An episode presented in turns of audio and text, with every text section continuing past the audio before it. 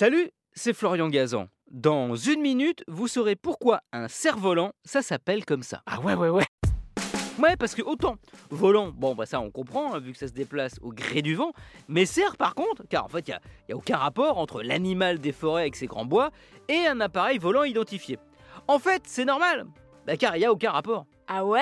Oui, longtemps on a pensé que ce mot cerf faisait référence à un insecte volant qu'on appelle la lucane cerf-volant et qu'on a baptisé ainsi justement parce que ses grosses mandibules font penser au bois du cervidé de nos forêts. Mais rien à voir. Non, en fait, c'est dû à une évolution de la langue française.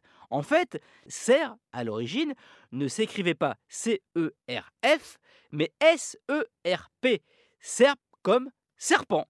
Car les modèles ramenés de Chine par Marco Polo en 1282 avaient la forme de dragon et de serpent. Et ce, pour une raison bien précise. Ah ouais? Ouais, en Chine, les cerfs-volants n'étaient pas faits pour les enfants, mais pour les militaires.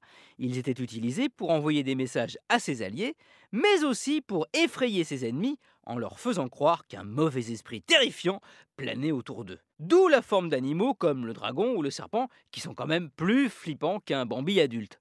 En fait, comme au XIIIe siècle, le mot serp, S-E-R-P, se prononçait de la même manière que le mot cerf, CERF, ce dernier, qui était plus utilisé, bah, a fini par prendre le dessus.